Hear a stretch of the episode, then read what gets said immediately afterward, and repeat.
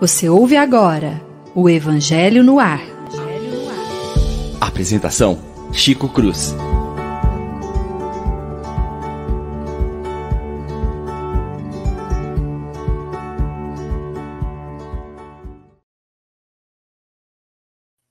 Muito bom dia, meus prezados e queridos rádio ouvintes da Rádio, a Rádio Idefran, também no YouTube. A nossa alegria, a nossa satisfação de podermos novamente estarmos juntos realizando o, Evangelho no Ar. Na manhã de hoje, nós voltamos ao vivo depois de duas semanas, né?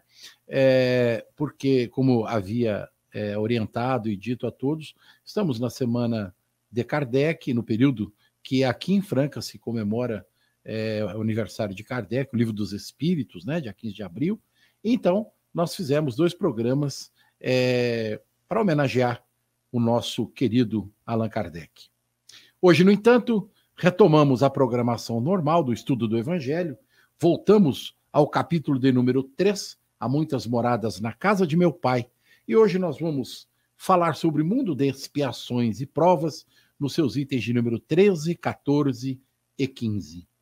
Antes, porém, como o tema fala sobre expiação e prova, vamos fazer um pequeno comentário a respeito do que seja expiação e o que seja prova na doutrina espírita. Expiação, meus queridos amigos, é o resgate imposto pela justiça divina. Expiação é ação e reação. Expiação é causa e efeito. Quando nós ultrapassamos os limites da lei de Deus, nosso Pai, nos compungimos a uma expiação para é, resgatar aquilo que estávamos, estamos, né, normalmente devendo.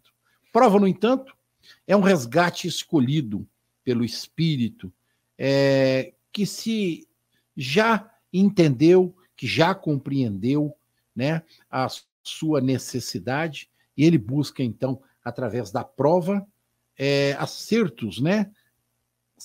Certa justiça interna da própria alma, e nós vamos falar disso hoje, né?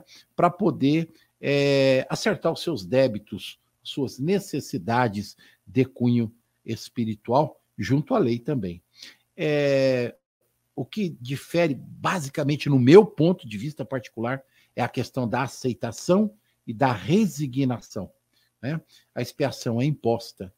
Muitas das vezes, na maioria das vezes, não há aceitação, não há resignação. Já a prova nos dá essa possibilidade de iniciá-la através de um processo de aceitação dos nossos débitos do passado, resignados e prontos para perdoar, buscando o perdão dos nossos irmãos. Vamos ao trabalho da equipe. Bom dia, Lívia.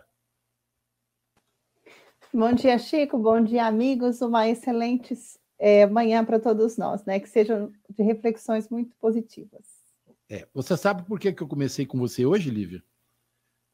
Fala, Chico. É, é porque depois de dois, dois finais de semana sem é, estarmos ao vivo, nada melhor do que pôr a flor na frente dos cravos, né? Então, primeira flor. Bom dia, Leon!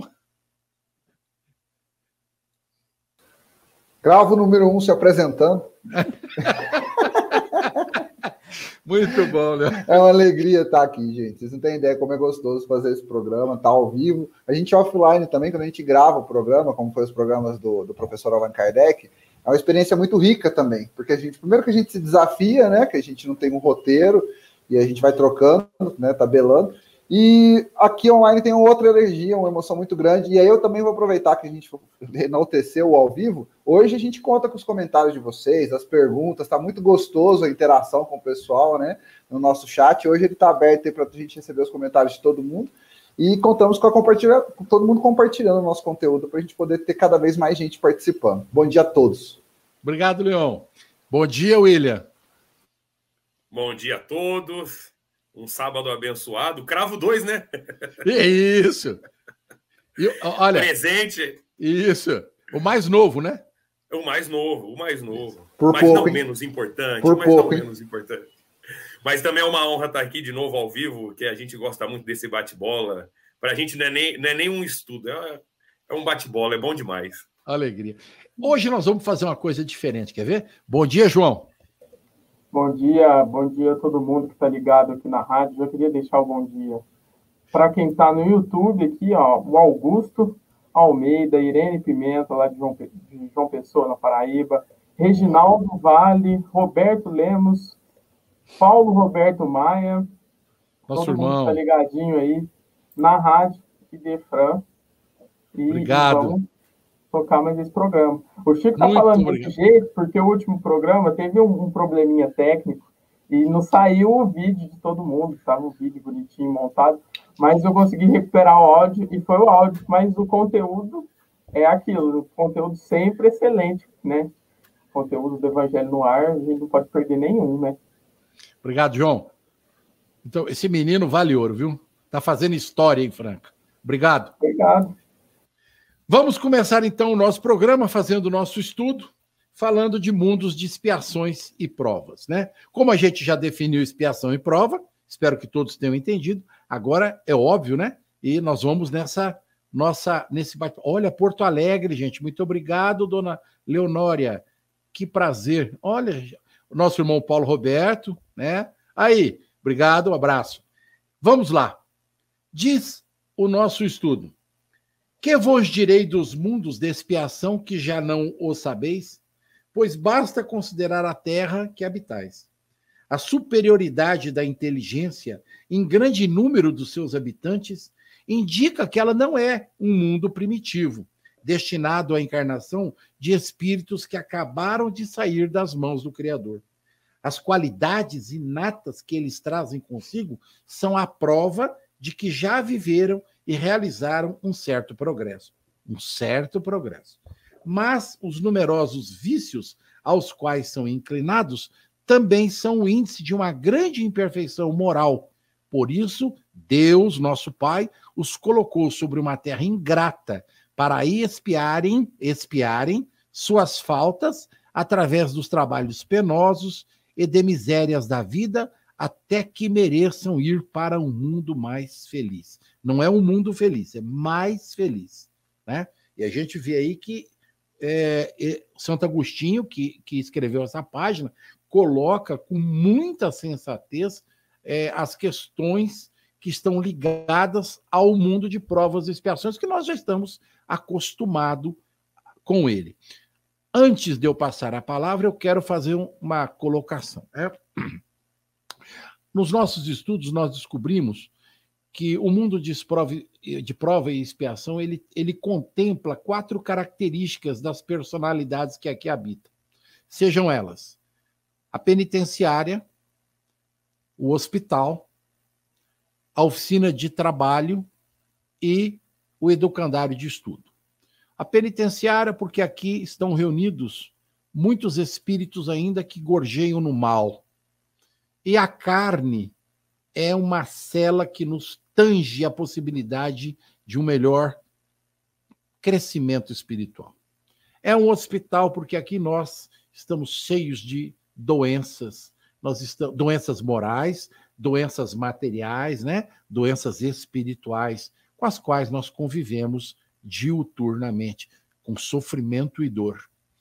Uma oficina de trabalho porque nós estamos compungidos a trabalhar para sobreviver em nosso planeta, né? Para sustentar-nos conforme está escrito lá na Bíblia, e nós precisamos nos sustentar e a doutrina não foge dessa concepção e é um educandário, porque sem conhecimento, né, Lívia? Sem aquele troço ali atrás de nós, nós não conseguimos crescer, nós não conseguimos evoluir. Estávamos no, fora do ar agora, dois minutos antes, e o William falava sobre um grande cientista. E eu gostaria de passar, primeiramente, a palavra para ele, para ele fazer um pequeno costura né, com a fala do cientista, que ele vai citar quem é, com relação ao processo de expiação e prova entre nós. William. É, nós estávamos é, falando, é um grande cientista, é, para mim é um grande pensador de nossa época na questão da física, né? Que é o Anthony Hopkins, né? O Hopkins. É, e ele escreveu um livro que eu li, eu tive a oportunidade de ler, me emprestaram, né? Que é um breve, é, um breve história do tempo. É um livro de física maravilhoso. E eu acho, como eu falei, ele peca só num pequeno detalhe de ser tão inteligente, de ser um gênio, só que ele é ateísta, ele é materialista. E na fundamentação dele, ele coloca que o universo, por ser o cosmos, é tão perfeito que não seria necessário um criador. Eu acho que é esse pequeno detalhe que lhe falta a profundidade de entender que essa equação perfeita do cosmos é a maior prova da criação. É a maior prova do ser de Deus sobre nós, porque ele é perfeito, ele não é místico, como muitos de nós ainda pensamos, como muitos de nós colocamos às vezes Deus no mesmo patamar do homem. Nós estávamos até conversando, nós achamos que Deus fica feliz ou fica triste, nós achamos que Deus é um homem físico, um barbudo sentado num grande trono. Não. Deus é, exatamente, Chico. Deus é um ser quintessenciado, ele é o criador de tudo isso. Então, quando. Está além, né, Will? Está além muito disso. Muito né? além. Né? Muito além. E, é, e é isso que, que Einstein foi muito mais profundo. Porque as equações são tão perfeitas do universo, do cosmo, ele existe numa equação tão perfeita que isso mostra a criação. Isso prova a criação. E o Hawking ele deu um passo para trás nesse momento, quando ele fala. É um livro maravilhoso para quem queira ler, uma breve história do tempo. É um é best-seller que a gente tem que entender que é um livro de física que esteve entre os mais vendidos do mundo por três anos seguidos. Olha como isso é importante. Mas o, o mais legal é quando você vê e um físico consegue falar numa língua que eu falo, eu não sou físico, tenho uma dificuldade enorme em física, mas ele fala numa linguagem que todos nós possamos entender. Essa foi a questão do livro dele, dele fazer um livro sobre física que todos entendessem sobre o cosmos, e nós entendemos. Porém, quando ele fala que ele é tão perfeito que não necessitaria de um criador, errado. Ele é tão perfeito porque ele foi feito pelo criador. É, é importante comigo, a gente Chico? pensar. Concorda? É importante a gente pensar nisso, né? Que estudando este capítulo do Evangelho, falando de mundo primitivo, mundo de provas e expiações, mundo regeneradores, mundos felizes, nós percebemos a lógica matemática do desenvolvimento espiritual que Deus deu a nós enquanto espíritos criados por Ele. Não é isso, Lívia? Exatamente. É, Chico, à medida que vocês falavam, eu não li o livro do, do Stephen Hawking, mas eu me lembrei muito do que nós aprendemos com a doutrina espírita em O Livro dos Espíritos. A abertura do Livro dos Espíritos, Kardec está falando a respeito de Deus. E os bons espíritos mostram que Deus é a inteligência suprema, a causa primeira do universo, cujo amor é sem medidas e que estruturou tudo isso a benefício de nós mesmos, que somos os filhos. Então, Kardec analisa aquele axioma, né, aquela frase comum que diz: pela obra se conhece o autor. Essa mecânica perfeita do universo, Isso. essa maneira como a natureza se estrutura, demonstra uma inteligência e um amor muito grande pelos filhos. E a partir daí, então, eu gostaria de conectar com o nosso estudo de hoje. Nós até aqui estudamos, como Allan Kardec nos mostrou, as muitas moradas da casa do Pai, que foram apresentadas por Jesus naquele conceito do passado. Lá atrás, Jesus, respeitando o nosso ponto de entendimento, falou apenas em termos de algumas moradas, porque era necessário que nós evoluíssemos em ciência, em tecnologia, em maturidade espiritual, para alcançar mais detalhadamente a profundidade daquele conceito. E quando chegamos já no período de Allan Kardec, nós vamos ver os espíritos demonstrando que essas moradas são os planos de evolução que vão receber os filhos, e que tem esse aspecto múltiplo, como o Chico falou, Educandário, porque nos ensina, nos possibilita o aprendizado. Penitenciária, no sentido de nos leva à reparação de enganos, quando enganos cometidos. É aquele hospital que medica as feridas da alma, nos permitindo recuperar a saúde integral, a saúde do espírito, a saúde emocional. Então, é nesse plano de ação que nós, como espíritos, desenvolvemos. E como nós, filhos desse Pai, variamos em conquistas morais, em conquistas intelectuais e em estágios evolutivos, as escolas também variam. Aqueles que já fizeram um programa e um progresso evolutivo muito grande no campo da moral e do sentimento vão para escolas compatíveis com seu grau de adiantamento. Aqueles que ainda não fizeram vão para outras. Mas isso demonstra a sabedoria do pai.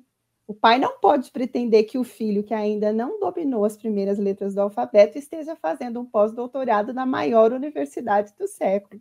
Primeiro, é o filho vai chegar até lá, mas ele precisa passar os primeiros estágios. Então, Allan Kardec nos demonstrou isso quando nós, eh, no, há três programas atrás, analisamos os mundos superiores e inferiores. E dentre os mundos inferiores, nós vamos enquadrar os primitivos, os de expiação e prova, que o Chico mostrou muito bem. Aqui, antes de passar para os amigos, eu queria pegar a deixa do que o Chico e o William falaram muito bem. Por que expiação e provas? É a escola que nos recebe, mas o Pai nos dota de conhecimento, de condições de aprendizado, de sabedoria, e estruturou essa escola num regimento de leis muito justas e sábias, mas nos deu a liberdade de agir dentro dessa escola. Se nós agimos em consonância com o que o Pai estabeleceu, nós sintonizamos com essas leis. Se nós agimos no bem, nós nos harmonizamos com essas leis. Nos credenciamos a novos estágios evolutivos, são as provas. As provas é quando nós aprendemos uma lição, a prova vem é, validar se nós aprendemos realmente, né? Assim, nós tá, estudamos. De, tá certo ou não, né? Se você passa ou não, né? Para ir galgar novos patamares. Isso são as provas.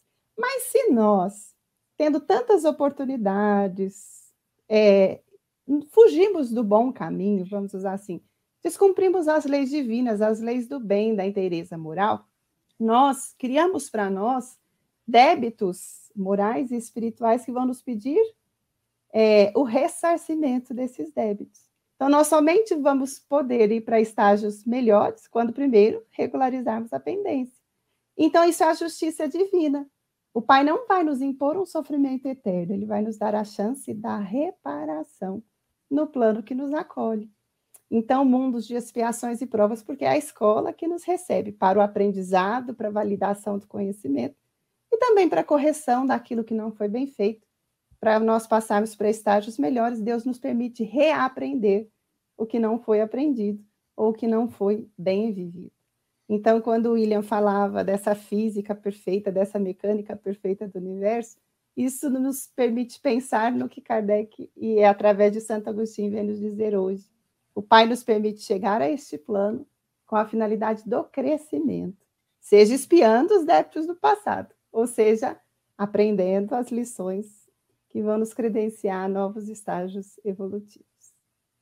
É bem por aí mesmo, a gente, todos nós sabemos disso. Né? Leon, Tá se coçando, vai. Tô, tô, não. É porque o, o, estudo de hoje faz a gente retomar muita coisa do que a gente já falou. O Chico, num, num, num programa atrás, a gente fez uma menção que ficou muito marcada na minha cabeça. A, a, humanidade, ela não evolui, ela vai se arrastando até a evolução. Porque realmente, para mim, a evolução é muito longo, né, Chico? É muito arrastado, é muito sofrido. É. E eu vou fazer uma analogia aqui, que é da minha área, e é uma analogia perigosa, mas ela é verdade. Na minha área, porque eu sou bancário, né? O mundo de expiação e prova é igual o banco. Quando você entra no, no débito, o negócio avança muito rápido. Você, você cria débito, você entra num círculo de débito muito forte. Você entrou para o credor, a remuneração é muito pequena. E você tem que continuar, porque o que faz você se dar bem na vida financeira, isso eu já estou dando uma dica da minha área, não é o quanto que o banco te paga, é o quanto você continua colocando lá dentro. E isso é com a caridade, isso é com uma mundo de expiação e prova. Você não ganha, não é porque não, olha, é construí um hospital. Ótimo, você construiu um hospital. Então é por isso que você é um espírito de. Não, porque você continua trabalhando. Né? É igual a mesma analogia que a gente tem com a vida financeira. Eu não, é, eu não ganho dinheiro porque eu pus o dinheiro lá tudo de uma vez, é porque eu vou colocando sempre, eu vou guardando. E no débito, como a Lívia falou, a gente faz essas escolhas e às vezes se embaraça com ela, se emaranha nela, e aí a gente fica perdido. No, na, nossa, achei que era uma escola, agora estou me sentindo preso. Estou me sentindo numa penitenciária. Nossa, mas achei que estava trabalhando, agora estou me sentindo hospitalizado. Estou sentindo. Isso, a questão dessa percepção é justamente o momento que a gente vive, o mundo de expiação e prova que a gente tem. E aí eu preciso uh, pregar para uma, uma outra reflexão. A nossa relação com Deus é muito a cara do, do momento que a gente vive, do mundo de expiação e prova. O William falou de um Deus místico, né, que existe ainda, e olha que a gente já está em tantos anos de, de planeta Terra, de humanidade, e a gente ainda tem muita crença em Deus místico, num Deus é, mitológico, né? Dessa, com essa imagem que tem. a gente viu que até não muito tempo atrás, e a gente procurou isso em escavações, a gente tinha um Deus representado por figuras é, materiais, um Deus peixe, um Deus é, trovão, e a nossa relação com Deus ela está se ajustando. E quando o William cita o Hawking, quando a gente começa a pensar nos cientistas, a gente começa a ter uma relação diferente com Deus. Uma relação diferente com Deus impacta diretamente nas nossas escolhas. As nossas escolhas nos colocam no débito ou no crédito nessa vida, nesse plano que é a vida no plano de expiação e prova. Essa é a, reflexão que eu queria trazer. Leão, você me fez lembrar muito a parábola do filho pródigo de Jesus. Que parábola linda! E que mostra isso. Como, ou a parábola dos dois filhos, também conhecida assim, né? Quando Lucas vai narrar para nós que um pai tinha dois filhos e para os dois garantir as possibilidades de crescimento, aqui eu vou narrar com as minhas palavras, os amigos vão me desculpar. E, e um deles chega um momento que quer seguir a própria vida, como era justo, mas o pai, então, ele pede a herança, o pai dá para ele a herança, dá o direito de ir, já, ele já tinha conhecimento para seguir, cabia a ele se conduzir bem. Mas o evangelho vai narrar a fala do Cristo, que esse, esse filho vai para longe, faz longas viagens, vai viver uma vida dissoluta, vai dissipar todos os bens que o pai lhe deu. E Mas enquanto ele tinha possibilidades, ele não sente saudade da casa paterna, ele está na ilusão das escolhas não tão bem feitas naquele momento. Mas, de repente, ele começa a viver os reveses. A carência financeira em decorrência do quê? Do mau uso do bem que ele tinha recebido a enfermidade que passa a visitá-lo em decorrência da vida de escolhas infelizes que expunham o corpo Dissoluta, a processos de né? enfermidade. É. É, vai, vai se su sujeitar a viver as dificuldades, as dificuldades do período, as pestes, as dificuldades que vão visitar o lugar. Aí ele começa a sentir saudade de casa, ele começa a pensar, nossa, mas na casa do meu pai até os funcionários têm mais do que eu tenho hoje, tem conforto, tem um, tantos recursos e ele começa a empreender o caminho de volta. Chega a trabalhar e até os que tratavam os animais tinham mais recursos do que ele. E com muita dificuldade ele faz caminho de volta. Mas quando chega, qual era a preocupação dele? O pai o aceitaria? O pai o receberia? Ele era o filho que tinha ido embora, que tinha, em outras palavras, desertado, tinha se distanciado, se desligado daquele núcleo. Mas, ao contrário do que ele esperava, o pai o recebe com tanto amor e a fala do pai é tocante, né? Quando o irmão pergunta, mas pai, eu tenho estado ao seu lado todo esse tempo e para mim você não fez uma festa, nada disso. E ele diz: olha, era porque o seu irmão estava perdido e se encontrou. Se nós formos analisar a profundidade da lição do Cristo, Jesus falou de uma maneira tão sutil, de um conceito tão profundo. É o Pai conosco, ele nos dá recursos. Naquele momento, o filho sofreu não porque o pai não lhe deu, ou porque o pai o expôs a um desafio, mas foi porque ele não usou bem os recursos que o pai tinha dado às suas mãos. Mas na volta, o que, que acontece? Ele sofreu pelas próprias escolhas. O pai o recriminou quando ele voltou? Negou chance de progresso? Não. Ele já tinha agora experiência do sofrimento.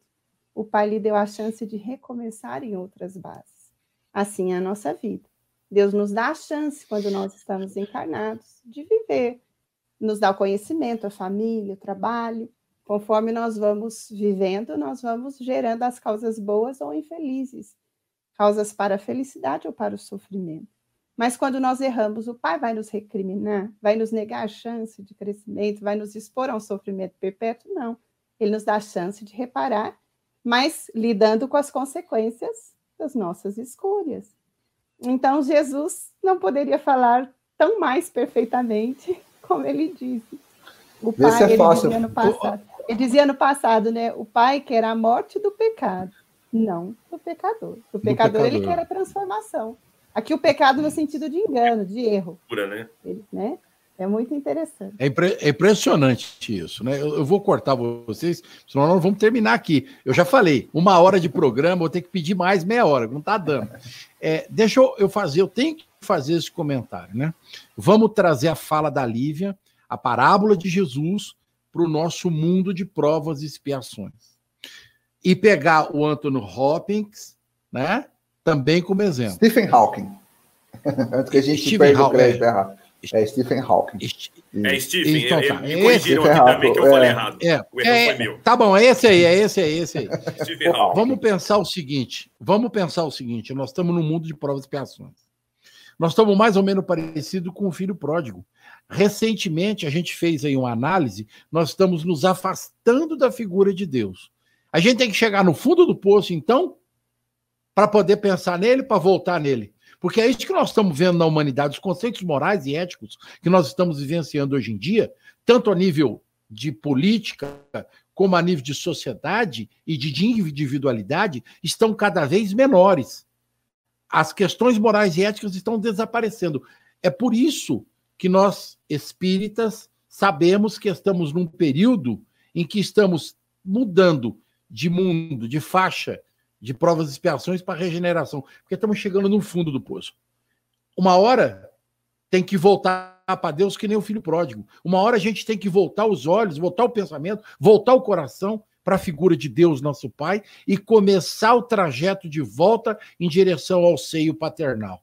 E é isso que a nossa humanidade está vendo: pandemia, dificuldade, e como professor de história, sou obrigado a comentar isso, né? Vocês não sei se estão acompanhando, estamos com nove vulcões em erupção no mundo hoje em dia. Nove. Nove vulcões. Um, inclusive, lá no meio da, das ilhas das ilhas aqui no, no, no Caribe, a, a, fumacinha já está chegando aqui no Brasil. Chegou no Amapá, chegou em Roraima. Nós estamos passando, não pelo final dos tempos, mas pelo um processo profundo de transformação. Aí, aqui na continuação do Evangelho, está escrito: olha, no entanto, nem todos os espíritos encarnados na Terra encontram-se em expiação as raças denominadas selvagens são constituídas de espíritos apenas saídos da infância e que estão, por assim dizer, educando-se e desenvolvendo-se no contato com espíritos mais evoluídos. Vem a seguir as raças semi-civilizadas, formadas por esses mesmos espíritos em progresso. São as raças indígenas da Terra que se desenvolveram pouco a pouco em longos períodos seculares conseguindo algumas alcançar a perfeição intelectual dos povos mais esclarecidos. Depois eu tenho um comentário a fa fazer sobre isso, tá?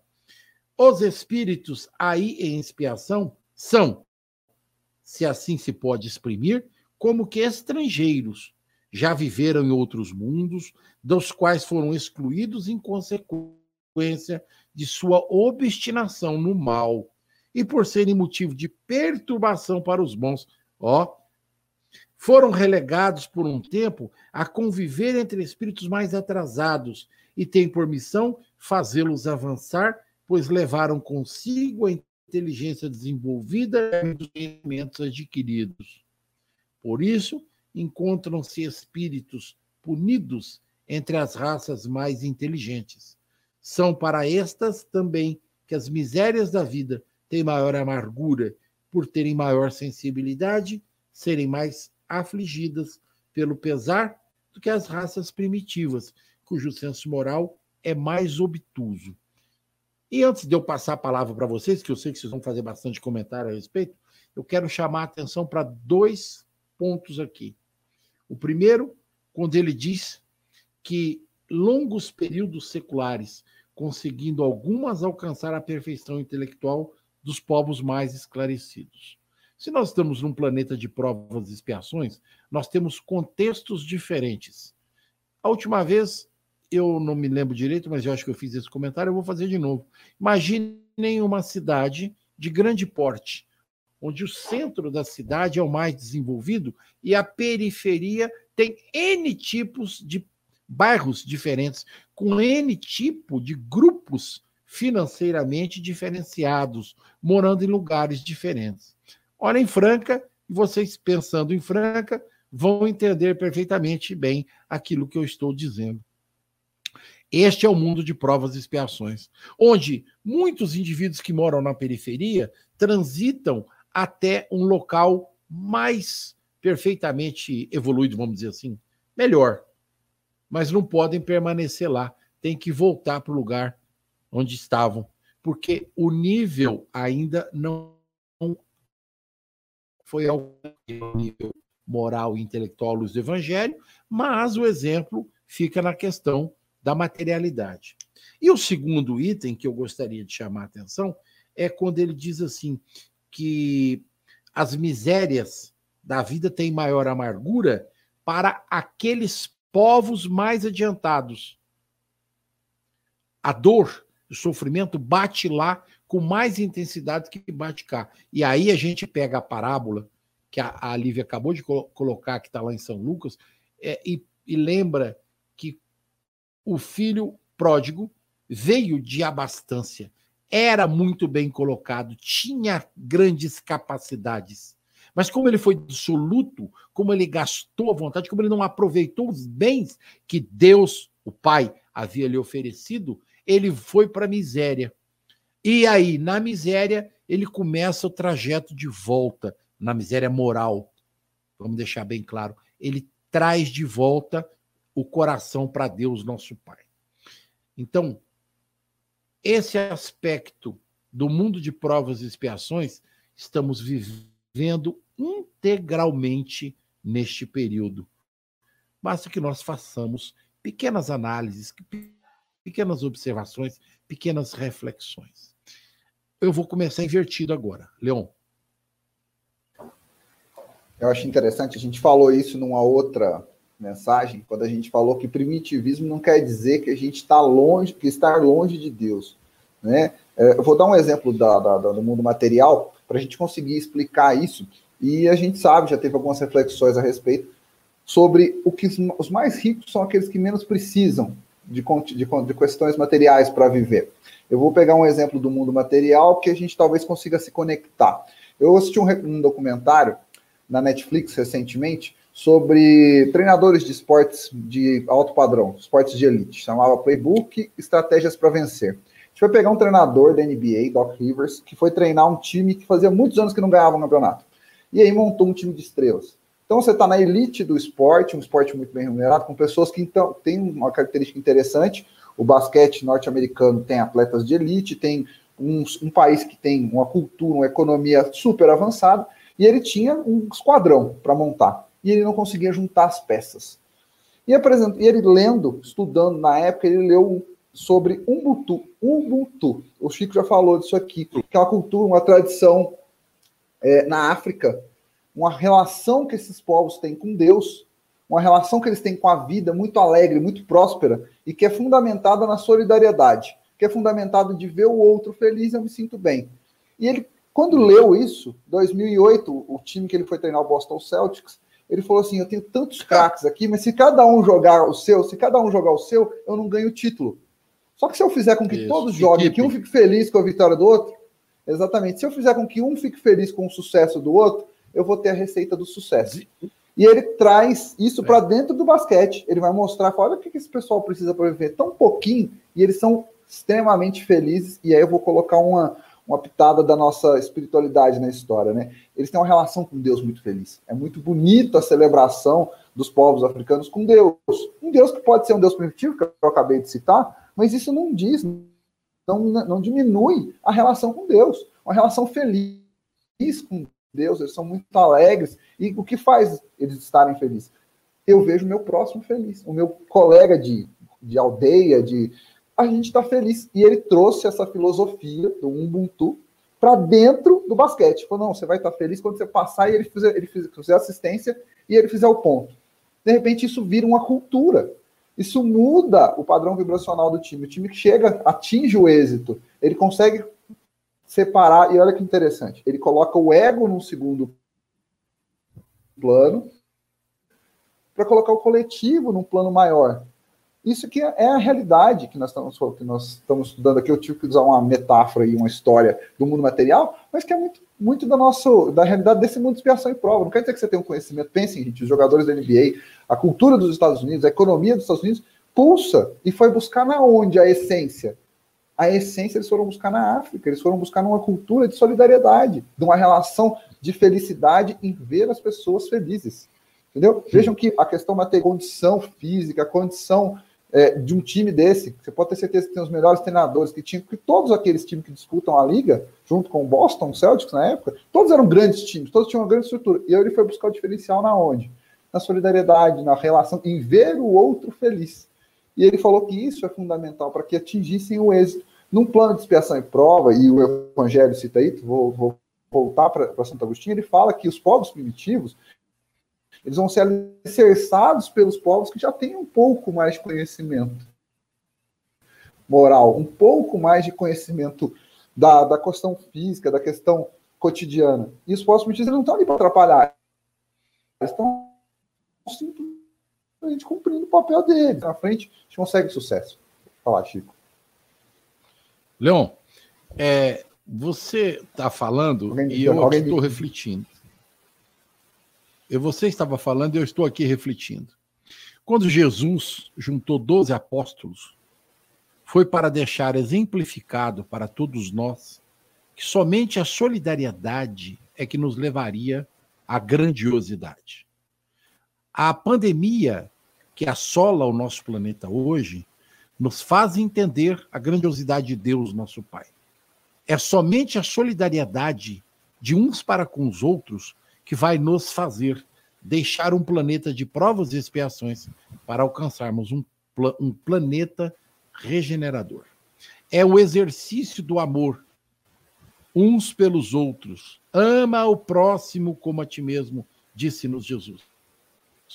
Essa é a máxima que nós estamos aprendendo na dor e no sofrimento hoje nós estamos pagando pelos erros do passado, estamos ajustando-nos junto à questão da expiação e das provas em relação à nossa existência. Doutor William. É, eu concordo assim, gênero, número e grau, né? Acompanho o relator. eu só quero colocar aqui um pensamento, Chico, igual você falou que nós estamos chegando no fundo do poço. Concordo. E nós, como temos que ter fé, se a gente chegar no fundo do poço, que bom. A gente tem força para impulsionar e subir. Entendeu? Agora, a questão que nós temos que entender, como está no Evangelho aqui, quando a gente fala de prova e expiação, para quem quiser realmente é, é, estudar mais a fundo, tem livros maravilhosos que falam desses povos que os nossos irmãos que estão em expiação, que saíram de planetas que estão condizentes com o mal e tiveram que reencarnar em planetas primitivos e de prova e expiação, nós temos Caminho da Luz, que mostra essa, essa, esse desenvolvimento. E por que, que eles sofrem mais, esse, esses nossos irmãos? Ora, pense nós aqui vivendo na Terra, onde nós temos hoje uma tecnologia que nos abraça, nós temos hoje uma, uma evolução na ciência, na, na, na medicina enorme. Mas assim, mantemos o nosso pensamento no mal. E não estamos prontos para o mundo de regeneração. Então nós iremos decair. Nós vamos reprovar o ano e voltar para a escola. Então, lá vai nós sairmos desse planeta que está entrando em regeneração e vamos voltar a um planeta de prova e expiação. Aí nós voltamos num planeta que ainda está lá no seu início da, da Idade Média, começando a fazer. Você não tem nada de tecnologia você não tem nem mesmo ainda o condão da religião que nós temos hoje. Pensa a religião que nós temos hoje, compare com a religião que nós tínhamos no começo da Idade Média. Olha a distância das leis de tudo. Para um espírito que já conheceu tudo isso, é muito mais doloroso. Muito mais doloroso. Agora, evidentemente que nós que vivemos aqui vamos viver nas provas, é claro. Claro que nós precisamos disso. Como a Lívia falou, é uma escola. Nós temos que passar essas provas para aprender. E nós vamos aprendendo, e assim também foi com os espíritos superiores. As diferenças dos anjos conosco, só tempo. Eles tiveram mais tempo, são nossos irmãos mais velhos. Tiveram também suas provas e suas expiações, não são especial da criação, ao contrário. Deus não ama de forma diferente o átomo ou o anjo. Verdade. Deus ama de forma igual. É a única diferença é como o átomo sente o amor e como o anjo compreende o amor. É, o problema não é Deus, igual. William, né? É, né, William? O somos problema não é Deus, somos nós. Exatamente. E a questão da expiação, quando a gente fala, eu gosto muito de uma parte do livro que tá, que Allan Kardec ele ressignifica isso para mim, que está no céu e no inferno, porque muitas doutrinas trabalham com a questão do ah, mas você se arrependeu de coração, então tá tudo bem. Não.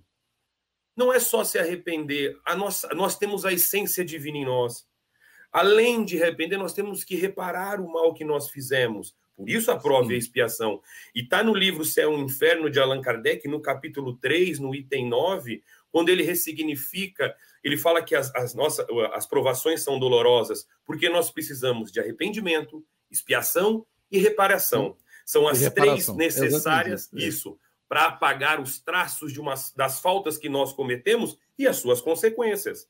Eu arrependo, eu entendo o mal que eu causei. Eu espio para que eu também sofra aquilo que eu causei, para que a minha consciência tenha paz. E eu preciso reparar isso com aquele que me fez o mal ou com quem eu fiz o mal. Assim que nós vivemos um mundo de prova e expiação, que nós vamos evoluindo, vamos evoluindo. Essa era a minha colocação. Só aproveitar o gancho do William, deixa eu vou fazer só comentáriozinho, que isso dá, se a gente, a gente precisa ter a, a o, o, sentido amplo disso, senão a gente acha que a gente está vivendo num mundo de olho por olho, dente por dente. Parece muito simples, né? Não, eu tenho que reparar, eu tenho que fazer para o meu irmão como foi. E não é isso, né? A doutrina espírita nos explica que isso é muito maior. Né? A gente ainda, e a gente vai ver que no plano que a gente está, e isso a gente falou nos estudos do começo do Evangelho no Ar, quando a gente estava falando ainda de Moisés, que muita gente ainda está no olho por olho, dente por dente no planeta Terra em 2021. A gente, ainda, a gente ainda tem essa, essa percepção. Só uma coisa, gente, só uma coisa eu quero que todos os cristãos pensem. Todos os cristãos. Por mais que doam, vou falar uma coisa aqui que é, é, é, é doloroso. O que aconteceu com esse menino há pouco tempo, esse menino Henry, que foi, desencarnou por motivo de violência, um absurdo. Todo mundo quer que o pai que agrediu seja execrado, seja agredido, sofra, porque ele é mau. Ele é nosso irmão. Ele é filho de Deus. Ninguém sabe o enlaço que existe dentro desses dois espíritos é errado? Com toda certeza, ele tem que espiar? Claro que ele tem. Mas nós não somos o martelo de Deus. Nós somos nós que façamos a lei. A lei é feita pelo Pai. Nós estamos aqui, como Jesus nos disse, para amar ao próximo como a nós mesmos. Espetacular, William. É. Fantástico, assim, é, cachorro. É, é isso que eu ia, eu ia comentar, né? É pelo amor. É pelo amor que a gente faz as reparações. Não com dor, não com dor do próximo. Não é pela lei do olho por olho, pelo contrário. Nós não estamos vendo a época de Moisés mais. Isso aqui é pós-Jesus. Dois mil anos, nós já temos que ter amado, aprender a amar mais. Mesmo que o ato do outro seja reprovável. Ainda assim, ele é nosso irmão. Lívia. Então, eu ia nessa linha também, Chico. O William tinha falado em reparação, né? De fato, é assim: quando nós reconhecemos que erramos, há um processo de sofrimento mental, consciencial, que nos impulsiona a corrigir o engano. Reparação é corrigir. E ninguém pode corrigir Isso. o mal com um mal maior ou um mal igual que foi praticado. Ninguém pode é, curar uma ferida colocando um elemento que seja ali corrosivo ou que venha prejudicá-lo. Nós vamos corrigir, Exato. curar, medicar uma ferida com um medicamento adequado. Nós vamos corrigir é, a atitude errada com uma atitude diferente. Então, aqui nós falamos muito, o Chico falou muito no retorno, pegando a experiência do filho pródigo, do retorno para o pai. O retorno simbólico que Jesus nos mostrou não é para uma casa específica, é para a sintonia com o que o pai nos oferece como caminho correto. Todas as ações escolhidas no campo do bem é um retorno para essa casa paterna, essa harmonia divina. Então, reparar significa retornar ao caminho certo. E aqui eu vou voltar para Jesus. Jesus não conviveu com pessoas perfeitas. Tinham sim corações que não tinham sido enganados, é, não eram corações que tinham escolhido deliberadamente o mal, eram corações com as imperfeições do cotidiano procurando melhoria, mas tinham corações que tinham se enganado muito. E quando iam procurar por ele, o que ele fazia? Apresentava uma nova proposta de vida. Não foi assim com a mulher adúltera? Quando ela vai ser Foi. apedrejada, o que é que ele faz? Ele não endossa o mal de jeito nenhum, mas ele a convida a uma atitude diferente. Ele vai dizer, mas onde estão ela, que... Ela e eles. Ela é, e eles, né? É, a, mas a, a primeira fala, atitude assim, ele. Isso, exatamente. Porque eles iam é, submetê-la à morte do corpo como se eles fossem perfeitamente é, isentos de dificuldades e enganos. Então, ele, ele nos mostra que nós estamos num nível de evolução similar. Eu tenho os meus momentos de dificuldade, preciso da compreensão do outro. O outro tem, precisa da minha compreensão, para que na solidariedade que o Lucas, o, o Leão falou muito bem, nós venhamos crescer. Mas no caso dela, é, que eu queria pegar a fala que ele disse para ela, que ela é exemplar, ele diz: Mas onde estão os que te condenavam? Eu não sei, Senhor. Eu também não te condeno, porém te digo: volte e não tornes a pecar para que não te ocorra o pior. Quando ele diz isso, ele está apontando: volte para a sua vida, mas não da mesma maneira. Volte para a sua vida com outras escolhas. Porque aqui ela já sabia o embrólio que tinha sido criado por uma ação é. infeliz que poderia resultar, inclusive, na, na perda física, da vida física. Mas também na perda da paz de consciência, nos dramas emocionais gerados em tantas vidas. Então, volte para a sua vida de outra maneira. Volte com novas ações, corrija o engano, não incida mais no erro. É o convite à reparação. Então, a nossa existência tem uma finalidade superior. Talvez alguém perguntasse, mas eu estou espiando ou eu estou provando? Não importa saber. Importa que nós estamos tendo chance de aprender. E aqui eu me lembrei que essa semana eu vi um vídeo no YouTube muito bonito é, da Ana Guimarães, né? Hum. dizendo assim, na palestrante Ana Guimarães, ela dizia assim: Eu liguei para Divaldo Franco no momento muito difícil da minha vida, de muitas lutas, dificuldades, e pergunto, conversando com ele, ele diz: Minha filha, Joana Diante nos diz: se é prova, se você está sendo submetida à prova, procura tirar 10. Mas se é expiação, procura espiar com sabedoria, pelo conhecimento que a doutrina espírita já te traz. Eu achei lindo tá? É recente, se não me engano, ela é mãe da palestrante Anete Guimarães. Isso, e é ela falou, é uma experiência muito bonita, então quer dizer, procurar tirar 10. Então, quer dizer, se são horas dos enfrentamentos da nossa vida, vamos procurar vivê-los com a sabedoria possível e nos cercar dos recursos que possam nos ajudar a vitoriar.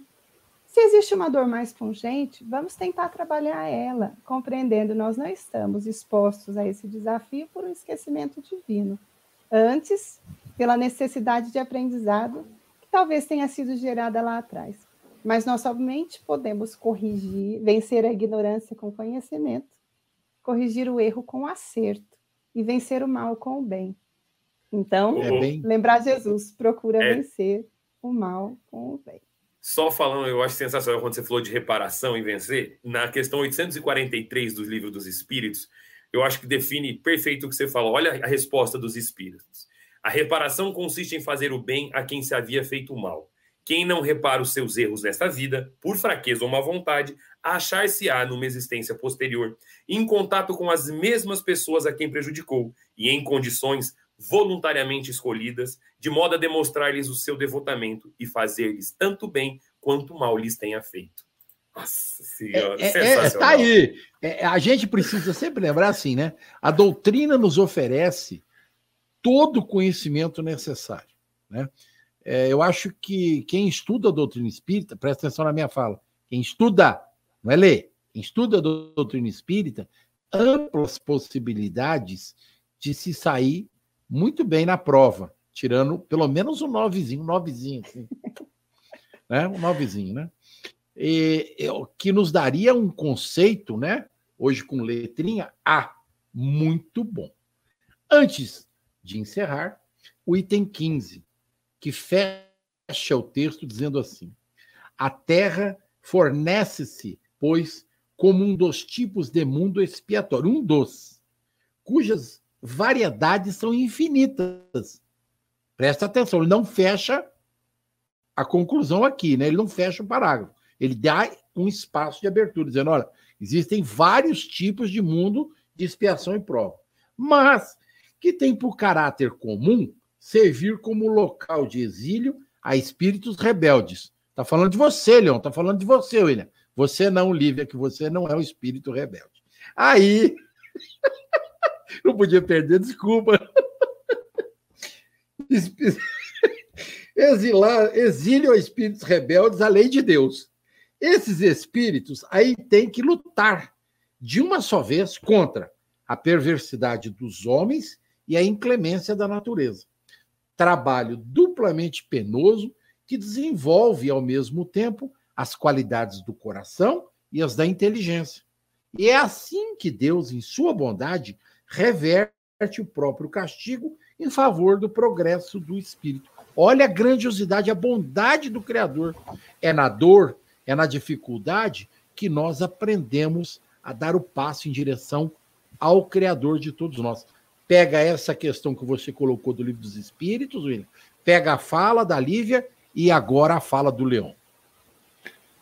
Eu, é, é essa fala que a gente está ouvindo agora, que a gente leu agora né, no Evangelho, traz para o momento atual, pandemia e o momento que a gente vive, a perversidade dos homens e a inclemência da natureza, né? Isso tudo como um castigo, na verdade, na verdade é a, bondade de Deus sobre nós, se a gente souber entender, souber superar essas, essas dificuldades, souber entender o que a gente está vivendo, porque ela vai exigir que as qualidades do nosso coração e da nossa inteligência reinterpretem, ressignifiquem o momento que a gente está vivendo. Essa frase para o momento pandêmico que a gente está vivendo, ela podia estar em qualquer, na, na, porta de qualquer instituição nossa, né? Esse momento aqui. Entender o que é o momento que a gente vive, o que é entender o que é essa nossa terra. Né? É fantástico, tanto que esse fechamento desse, do, do, do, do item 15 do Evangelho segundo o Espírito, do, do Evangelho segundo o Espiritismo, explica o nosso momento de agora. Está explicando o nosso agora. Como a gente vive entre, entre os outros homens, qual é a nossa relação com essa humanidade, e a nossa relação com a natureza, porque as pessoas estão falando, mas é um vírus, podia ser uma guerra, podia ser um vulcão, podia ser um cataclismo.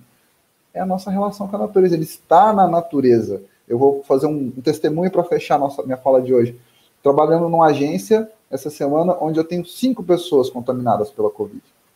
Né? Cada semana passada foi um, nessa semana um por dia de diagnóstico.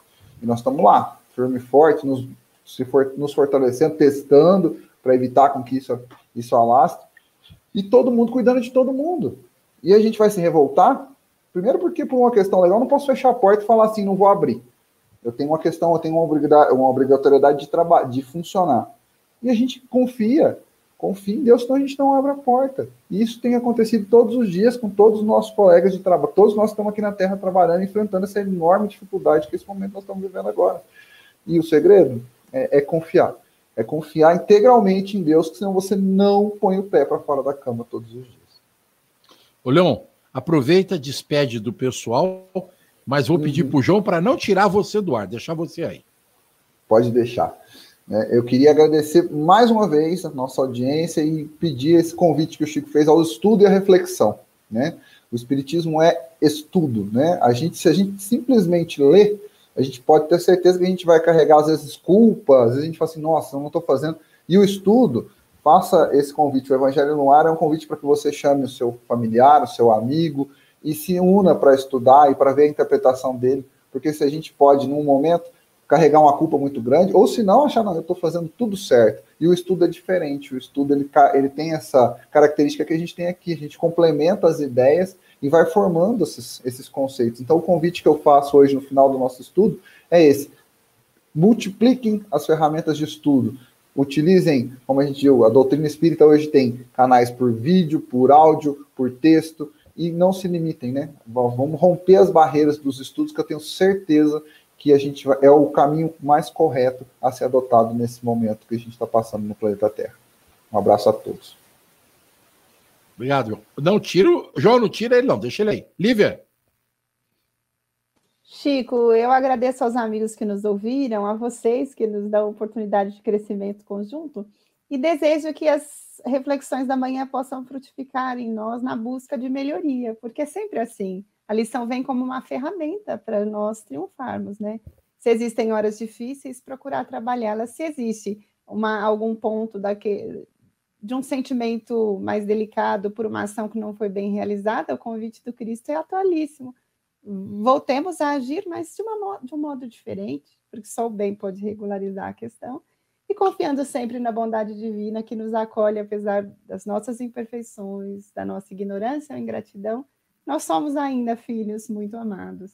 Então, ah, com certeza, né, Lívia? bem, melhor será para nós e os outros vão tirar partido. Com toda certeza. Muito obrigada e uma excelente semana, um excelente sábado para todos. Obrigado, Lívia. É, sabe, é sempre essas reflexões, eu acho que tem nos feito um bem muito grande, como o Leão falou, você está colocando, e a gente precisa, assim, aprender a exercitar o processo reflexivo. Nós precisamos entender que não existe culpa, assim como não existe castigo. O que nós estamos passando é a reação de uma ação que foi cometida lá atrás. Né? E aí a gente sofre esse processo. Né? Concorda, William? Plenamente, Chico, concordo plenamente e acho que nós temos que entender que, infelizmente, o que está acontecendo é culpa nossa. Fomos nossos erros, as nossas más inclinações da humanidade que chegamos a esse ponto que nós estamos, que de tempo em tempo, infelizmente, a humanidade sofre esses cataclismos para que a gente possa de novo parar, refletir e virar de novo a cara ao Pai e agradecer. Dias bons, como diria Chico Xavier, se, dias, se são dias ruins, agradeça a Deus o momento da prova e da expiação. Se são dias bons, agradeça também Deus, porque eles também vão passar. Afinal, nós estamos aqui exatamente nessa escola de prova e de expiação, como nós estudamos hoje. Entendeu? E o quanto é importante a gente estudar, como o Leão falou, para que isso dê é, é, acalenta os nossos corações. Está lá no templo de Delfos, há dois mil anos antes de Cristo. Homem, conhece-te a ti mesmo. Então vamos conhecer a gente, vamos conhecer a doutrina espírita, vamos estudar, porque isso vai tirar o medo de nosso coração. Isso vai tirar aquela, aquela coisa assim, pô, o que está acontecendo? Você vai entender. Não existe segredos entre o Pai e nós. Basta que nós. Tá aí, o Cristo trouxe aí para nós a terceira revelação, que é o Espiritismo. Muito detalhado sobre tudo o que está acontecendo. Então, agradeço a Deus, agradeço a cada um de vocês, aos nossos ouvintes que vocês tenham um final de semana abençoado e que a gente possa continuar nesse evangelho no ar por muitos e muitos e muitos séculos, porque para estudar tudo isso ah. leva séculos. É, é obrigado, William, mas é, eu, eu fico deferido com as suas palavras, mas eu garanto para você que não vai demorar muito para mim ir embora, não, tá? Ó, Tudo tá bem, mas continue no plano espiritual estudando conosco. ah, sim, isso sim, não tenha dúvida. É, é, a sua fala me faz pensar aqui, para finalizar o estudo da manhã de hoje, uma situação bastante caracterizada entre nós. Eu vou deixar essa minha fala para encerrar o programa e para, no mínimo, deixar uma reflexão no ar. Momento pandêmico, momento de dor e sofrimento, ele sempre existiu entre nós. A diferença é que agora ele não é mais individual, ele é coletivo. Ele não é mais um filho pródigo, somos o filho pródigo. Na realidade, o pai sempre esteve aí, ele sempre está com os braços abertos, nos aguardando. Quando a gente se enche de altivez, de orgulho, de egoísmo, de vaidade, nós caminhamos contra o pai é necessário a humildade, é necessário a bondade, a caridade, a benevolência, para que nós nos aproximemos da figura do Criador. Então, a nossa reflexão na manhã de hoje, depois de todos esses comentários que os nossos rádio ouvintes ouviram, eu acho que vou partilhar o coração de todos aqui, é que nós não nos esqueçamos. Essa ação é fundamental para que nós alinhavemos essa relação que nós temos com Deus, nosso Pai.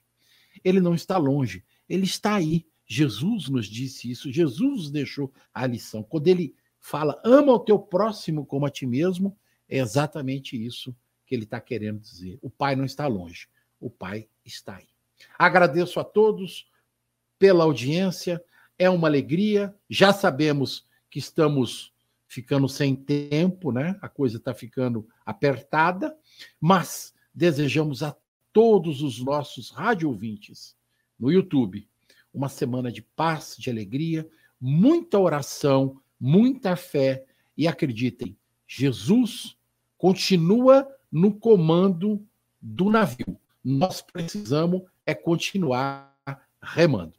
Uma boa semana a todos os amigos. Muito obrigado.